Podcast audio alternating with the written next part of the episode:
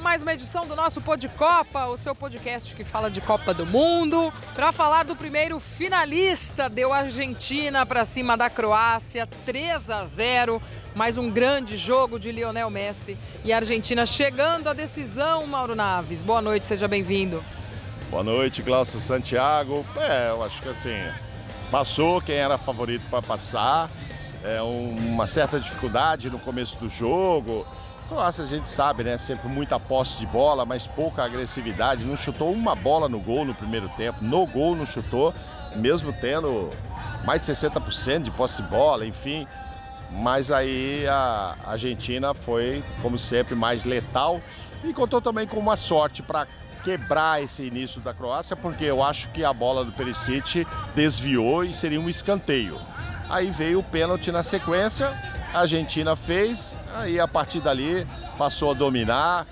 É, uma noite inspirada também do Álvares, fez dois gols, menino de 22 anos, inspiradíssimo. Mas óbvio, o cara do jogo foi o Messi, é o cara que decidiu, bateu recordes, passou o Batistuta em números de, gol, de gols em Copa. Ao entrar em campo na final, ele vai ser o jogador que mais vezes também disputou partidas da Copa, ou seja, vai enlouquecendo os argentinos com esses números maravilhosos dele que joga demais. A Argentina foi inteligente também, né, Mauro, no primeiro tempo. Soube ali se defender e quando pôde fazer o seu contra-ataque mais, mais letal, usar da sua velocidade muito bem para surpreender essa Croácia. O Modric, que foi tão falado contra o Brasil, também é difícil a gente não, não fazer a comparação né, com o jogo contra o Brasil. Fez ali a sua boa partida também, meio campo ele ele domina ali para a Croácia, mas também não conseguiu se sobressair como na outra partida.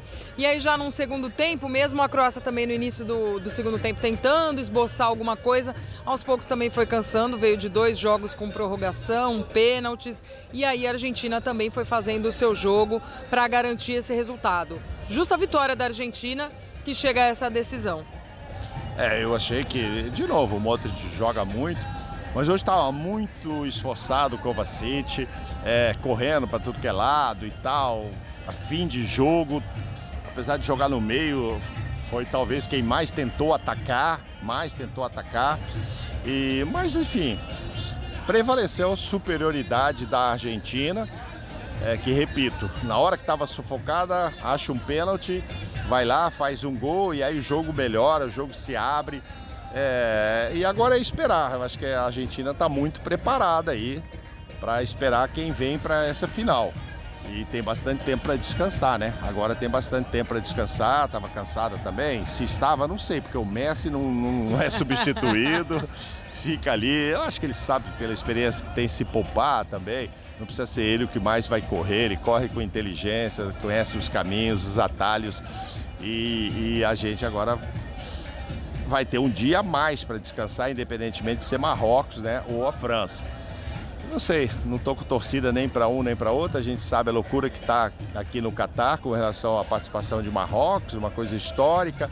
Então não é só a população de Marrocos, mas todo o povo árabe esperando que Marrocos chegue à final, mas acho que a França também é favorita para chegar à final e a gente vai ter um duelo lindo, não sei se o Mbappé vai fazer gol contra Marrocos, mas se não fizer, os dois chegam, Messi e Mbappé, com cinco gols para decidir quem será o artilheiro.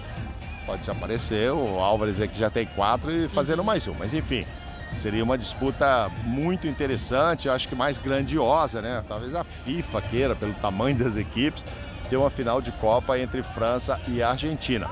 Mas Marrocos vai aí, meio de azarão, mas está invicta, está invicta a seleção, jogando direitinho, vamos aguardar. Mas hoje, sem dúvida alguma, vitória merecidíssima e festa demais, lotado o estádio. É, tem quem acha que parecia a bomboneira e tal. Aqui é bem maior do que a bomboneira, mas a um torcedor muito raiz, incentivando muito. A Argentina se sentiu em casa, Gláucia. A torcida argentina faz o seu barulho, né? E inflama muito rápido o estádio inteiro. Então é um clima muito legal e que, claro, também chega a campo e inflama os seus jogadores. Bom, a Argentina está garantida agora com essa vitória. Espera o seu adversário que sai amanhã dessa partida entre Marrocos e França. A grande decisão da Copa do Mundo no dia 18 de dezembro, domingo, Mauro Naves. Olha, eu vou ser honesta torço para que tenhamos uma Argentina e França. Quero um jogo grande, quero uma final com esses craques em campo. Embora Marrocos esteja fazendo história, muito legal. A gente sempre torce para esses times é. que vão chegando, né, de fora, que são azarões. Mas gostaria desse grande jogo. Eu quero ver esses craques se enfrentando, tá bom? Tá bom, e eu também, como você, vou ser muito sincero. Não sei para quem torcer entre Marrocos e França e pronto. Um beijo, Glaucia Santiago. Beijo para você que acompanha o nosso Pô de Copa. A gente volta amanhã com essa edição de análise da partida entre França e Marrocos. Jogo que define o adversário da Argentina na decisão desta Copa do Mundo. Um beijo e até mais!